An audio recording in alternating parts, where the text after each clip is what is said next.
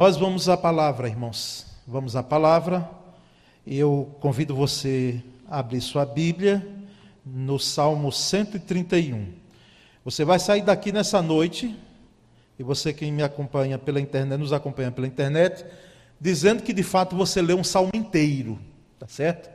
Então nós vamos ler o Salmo 131, que são três versículos apenas, e eu quero deixar um desafio para você, você lê o Salmo 119 depois. Tá certo? Até domingo.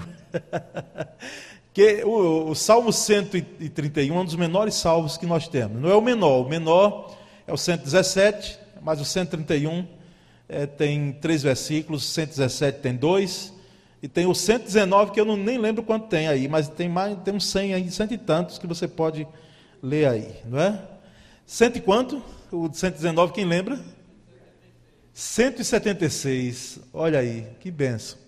Né? Então depois você lê até domingo aí o 119. Vamos ler o Salmo 131. Diz assim, irmãos. Eu estou lendo uma versão um pouco diferente. Não é? é a Almeida é, um pouco mais moderna. Senhor, meu coração não é orgulhoso e meus olhos não são arrogantes. Não me envolvo com questões grandiosas ou maravilhosas demais para minha compreensão. Pelo contrário, acalmei e aquietei a alma, como criança desmamada que não chora mais pelo leite da mãe. Sim, minha alma dentro de mim é como uma criança desmamada. Ó Israel, põe a sua esperança no Senhor, agora e para sempre. Amém? Graças a Deus. Meus irmãos, Lourenço Estélio Rega é um doutor em teologia e tem outras formações. Ele é pastor batista e nosso reitor da Faculdade Teológica Batista de São Paulo, o Lourenço Estélio Rega. Quem vai muito às convenções da Convenção Batista Brasileira conhece o Estélio Rega. Ele teve, não necessariamente aqui na Piba, mas já esteve aqui em Aracaju, encontros de executivos batistas, e é alguém muito estudioso dentro dessa área teológica, dentro do bebe também um pouco da área de, de sociologia, das ciências sociais. Então, alguém assim extremamente capacitado, qualificado no nosso meio batista, como nós temos também outros.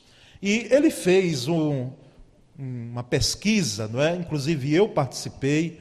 Eu não sei quem daqui da PIBA teve condições de responder a pesquisa dele, não é? Porque foi estendida para todo o Brasil Batista, o cristianismo pós-pandemia. E a, a, pergunta que ele, o interesse dele na pesquisa, isso ano passado, foi de como será o crente na volta da pandemia. Como será o crente na volta da pandemia. É até uma pergunta interessante, porque assim, ela, a pandemia ainda não parou, a gente está tentando voltar, não é? Volta e já fechou e depois abre, fica assim nessa gangorra, não é? Algumas igrejas mais, assim, eu nem sei que termo usar, elas vararam esses dias aí, mesmo com uma situação difícil como nós tivemos semanas atrás e que entendemos que tínhamos que cancelar aqui os cultos presenciais durante pelo menos cinco domingos, não é? E assim, a, o interesse da pesquisa foi esse: como será o crente na volta da pandemia, não é? Existem outros fatores que eu particularmente e outros pastores nós estamos aí averiguando, tá certo? Averiguando esse crente que vai voltar, até porque nós não sabemos ainda. Mas existem coisas é, boas, podemos dizer, que tem nos chamado muita atenção nesse retorno ainda tímido, parcial, mas também tem algumas questões preocupantes. Tem algumas questões preocupantes, e depois, em outro momento, que não é o foco da pesquisa do doutor Rega, é, Estélio Rega, eu quero trazer para os irmãos. Então, durante a quarentena, a pergunta que ele fez foi essa. Durante a quarentena, quais sentimentos você experimentou? Quais sentimentos? E aí eu é, fiz uma, um tipo de, de catalogação por percentuais dentro do resultado da pesquisa dele, porque ele já apresentou a pesquisa, tá certo? Inclusive, eu quero compartilhar com os irmãos. É, vou ver, está em PDF, algo prático. No computador, no celular fica difícil às vezes ler, mas quem quiser ver melhor, no notebook fica muito é, mais apresentável. Então, 30,2% disseram que se sentem angustiados, sentimento de angústia, né? angústia, sufocamento, angústia. Ah, o termo angústia tem, tem origem aí, em você sentir-se sufocado, não é? Então, 30,2%. E aí vai subindo um pouquinho. 30,3% sentiram otimismo. Olha coisa boa. Maravilha. Eu queria dar parabéns para quem respondeu. Otimismo no meio da, da, da pandemia. Mas, assim, é, é possível sim. Otimismo, não é? 30,6% tristeza. Sentiram tristeza durante a quarentena. 30,8% sentiram desânimo. 32,3% sentiram medo. E aí agora dá um saltozinho mais, 37,3% sentiram cansaço. Eu estou lendo aqui, você pode ir identificando, porque eu não estou sozinho, você está isso aí eu senti. Isso aqui eu senti. Diga se não foi assim, não é? 37,3% cansaço. 40,2% confiança. 41,1% incerteza. 54,2% preocupação.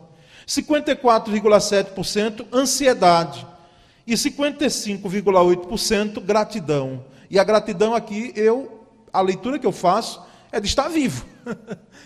Quem respondeu gratidão é porque diz eu estou vivo. A pandemia aí já foi embora, foram embora algumas pessoas e eu estou vivo, não é? Só para os irmãos aqui, às vezes não é tão bom a gente estar tá sendo orientado como pastor a não estar tá se focando muito nessas coisas, sabe? Mas eu fui para um sepultamento em um dos nossos cemitérios aqui públicos, né? E, irmãos, é de admirar, em uma ala só, você vê gente de 2020, 2021, em grande quantidade. É? Em grande quantidade. Eu digo isso com muita propriedade porque eu fiz uma pesquisa nesse cemitério há anos atrás. E assim, a história é que entravam regularmente é, quatro corpos pela manhã no máximo e quatro corpos à tarde. Era isso. Oito corpos diariamente. Mas durante o ano passado para cá, e mais precisamente depois de março até agora, a coisa piorou em termos. Quando você olha, você só vê 2020, 2021, não é? Uma quantidade muito grande de túmulos com essa data. Por que é que eu trouxe esses números, irmãos? Eu trouxe esses números, ou aliás, esses percentuais, e essa pesquisa do pastor Estélio Rega, porque justamente nós queremos aqui meditar nesse Salmo 131. E o Salmo, ele tem um termo aí que é, faz a, a, a base dessa pregação, é? que é aquieta é, minha alma. Aquieta minha alma. Eu quero compartilhar com você e beber com você. Ah, volte agora ao Salmo 131, que nós vamos aí partilhar. Se puder deixar a Bíblia aberta, se quiser me acompanhar na leitura da tela, eu vou pedir que deixe essa tela justamente como ela está assim, não é o, o salmo inteiro, e nós vamos aqui bebendo, tá certo?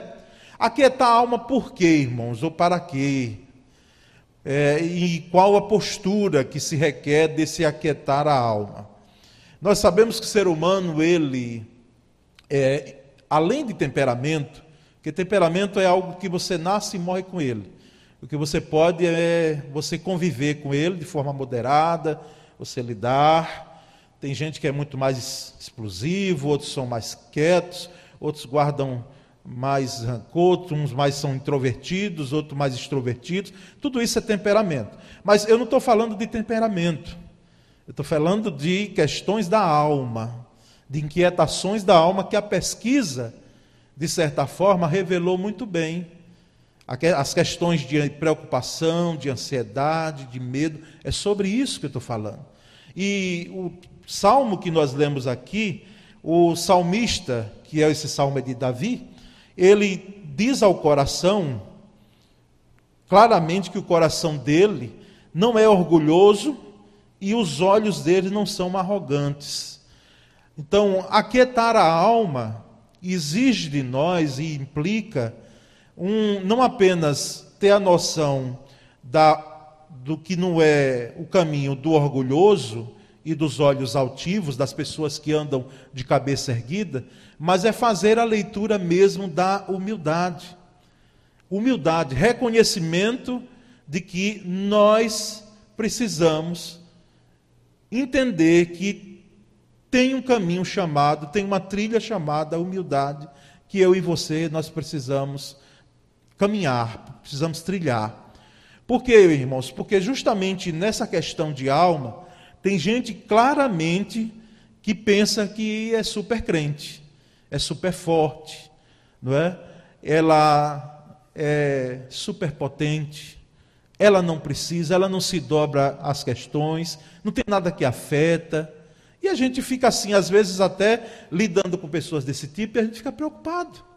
Porque nós sabemos que nós, nós humanos, nós não temos essa resistência toda diante das pressões da vida, diante das situações desesperadoras da vida. Então, o primeiro aspecto aí é o aspecto da humildade, meu irmão. Reconheça as suas limitações em nome de Jesus. Tá certo? Reconheça. Eu fui para o funeral uma vez, fui eu que estava fazendo o ato, mas se eu pudesse, eu sentava depois com aquele colega ali, eu digo, meu colega, vem aqui, venha conversar comigo.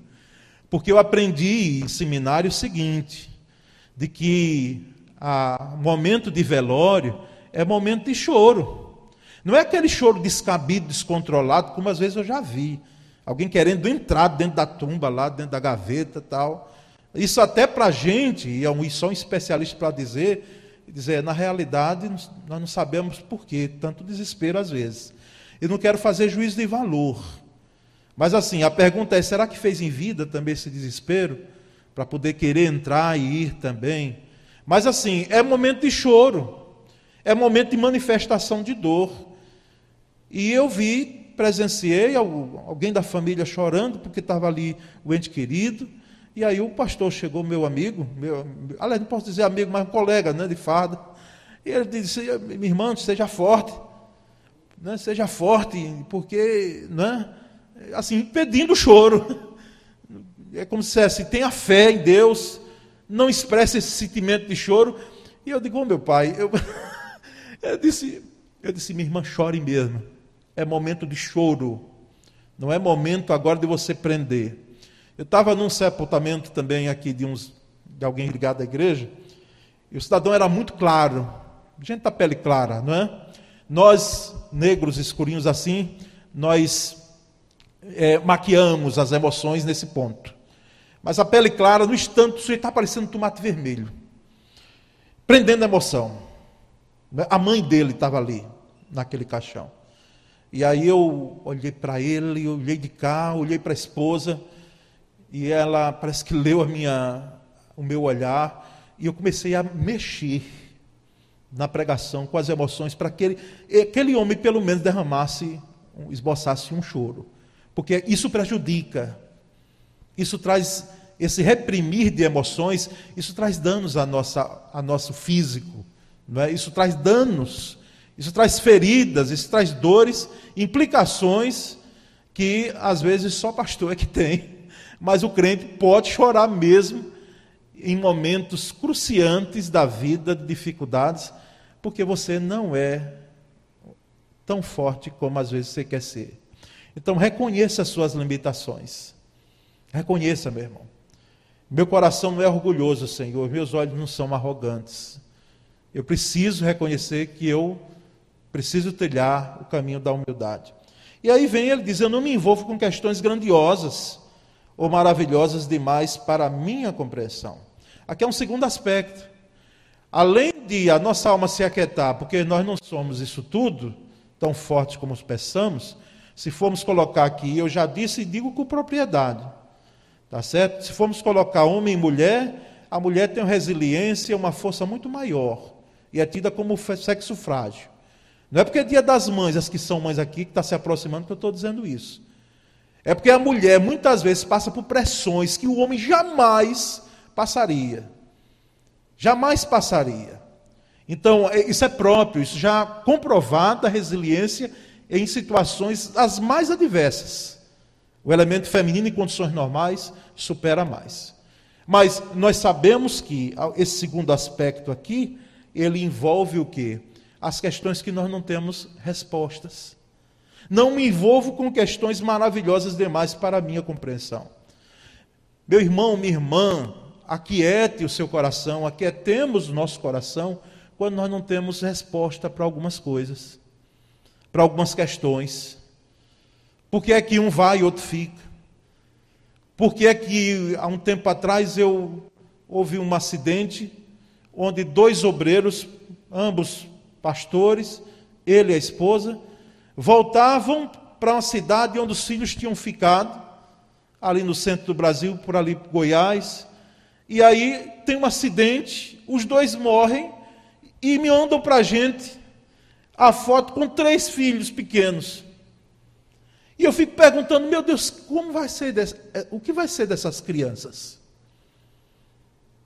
O que vai ser? Tinha uma menina, o que vai ser dessa menina quando ela chegar na puberdade e ela não tiver uma mãe para lidar com aquela fase tão interessante de mudança hormonal dessa menina? Esse menino, a visão de pai, tão importante, porque assim, o meu menino, lá em casa, a gente me permite uma, uma questão pessoal. É impressionante como as mulheres não olham tanto para os, os pais. Mas, meu menino, tudo que eu faço, ele parece que está olhando para ver se eu estou olhando para ele. Já viu que menino é assim? Quem teve filho aqui? Homem. Ou foi só o meu que é assim? Porque a gente já notou que ele olha. Eu tenho um amigo, hoje ele é professor universitário lá em Santa Catarina. Ele fez parte aqui dessa igreja. E ele contou que foi levar o filho né, para uma luta, parece que era de karatê, né, um negócio de karatê da escola que teve. E o menino dava o golpe, ele lá sentado na arquibancada, o menino dava o golpe e cada golpe que dava olhava para ele, para ver se ele estava olhando. Porque é, é assim, é o herói. É o herói. O que será daquelas crianças? E você tem resposta? Porque eu não tenho. Eu não tenho. Em condições normais, nós não temos respostas. As respostas que nós temos de caráter bíblico e espiritual é, é Deus vai cuidar. Deus vai levantar gente da família para amparar, para cuidar.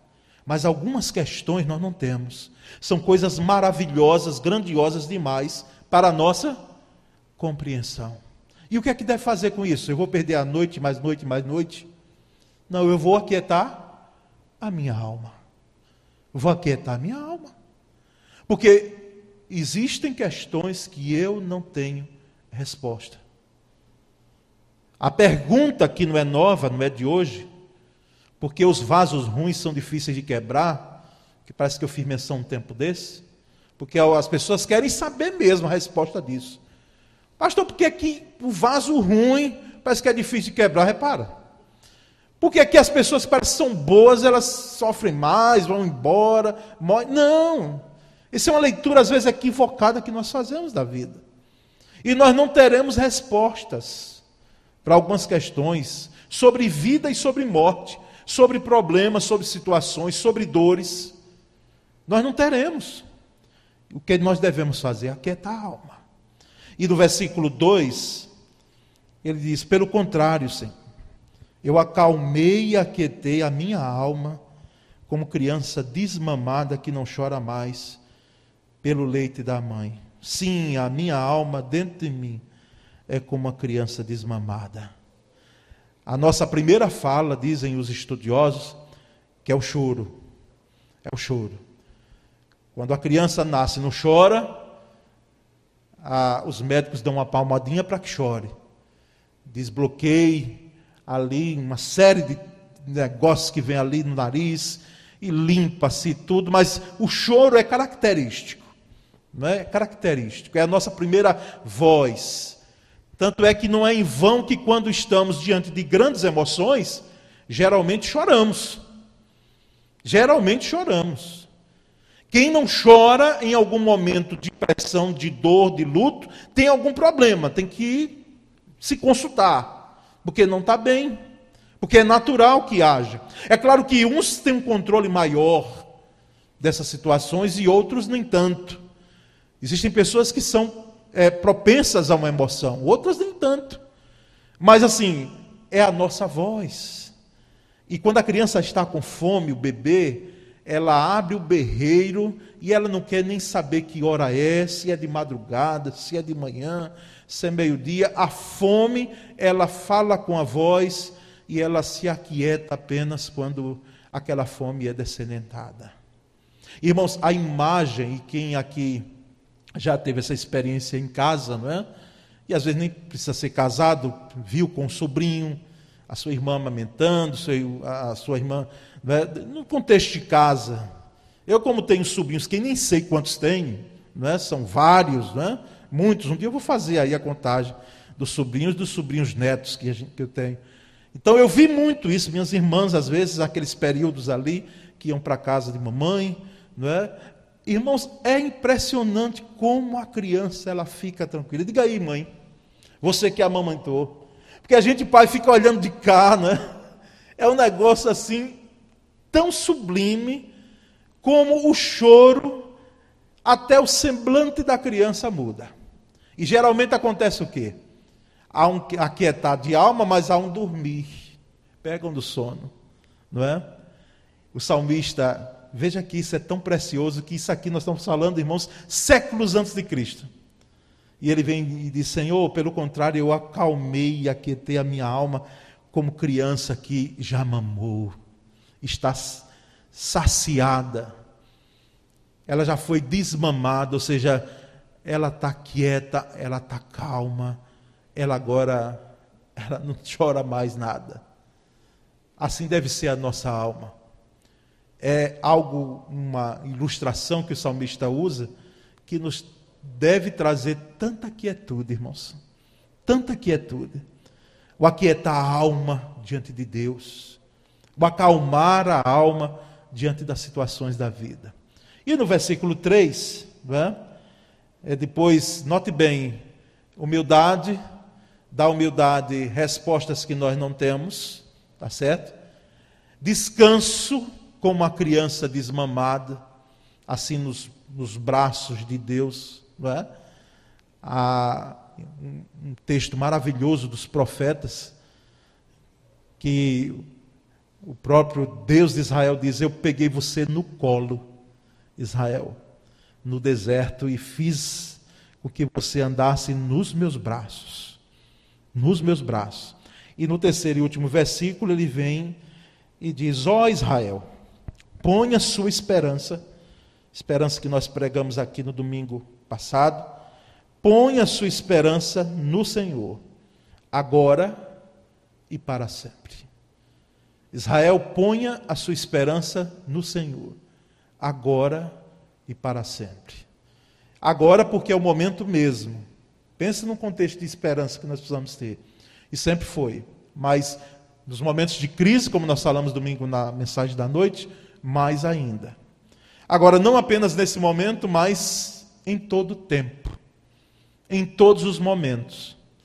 E aqui eu gostaria que você pudesse ler esse versículo 3, ou recitar esse versículo 3, e em vez de você dizer, ó Israel, você dissesse o seu nome.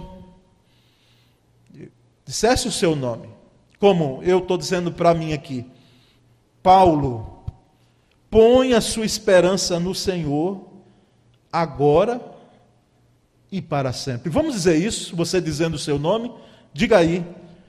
Paulo, põe a sua esperança no Senhor, agora e para sempre. Citando o seu nome. Paulo, põe a sua esperança no Senhor, agora e para sempre. Porque é isso, de fato, que o salmista está aqui apregoando. Para quietar a alma, ele traz a lembrança da esperança. Da esperança. A palavra esperança, quando a gente vai analisar a raiz dela na língua hebraica, não é que foi escrito esse Antigo Testamento, é, não é uma atitude de persistência teimosa, não é um pensamento positivo, não é um outro pensamento de pensar de que tudo vai terminar bem porque ah, existe assim algo escrito, como diz alguém nas estrelas, nada disso. Vai terminar bem porque a nossa esperança deve estar no lugar certo, no Senhor. Ó Israel, põe a sua esperança no Senhor. E alguém já disse acertadamente que se as coisas não terminaram bem, é porque o que? Ainda não terminou. No nosso caso é assim. Se não terminaram ainda bem, é porque não terminou, meu irmão, ainda está em processo e você está pensando que terminou. Não é? Então, vai terminar sim bem, como Larissa cantou aqui tão bem. Que tudo vai terminar bem quando nós colocamos a nossa esperança no Senhor. Então, irmãos, aquietemos nossa alma. Aquietemos. Se você está ansioso, e quem não está, não é? Quem não está diante de preocupações, diante do, das incertezas do amanhã? Quem não está? Mas a palavra para mim e para você é nós aquietarmos o coração sossegar o coração, tranquilizar o coração. Nesse Deus que pode todas as coisas.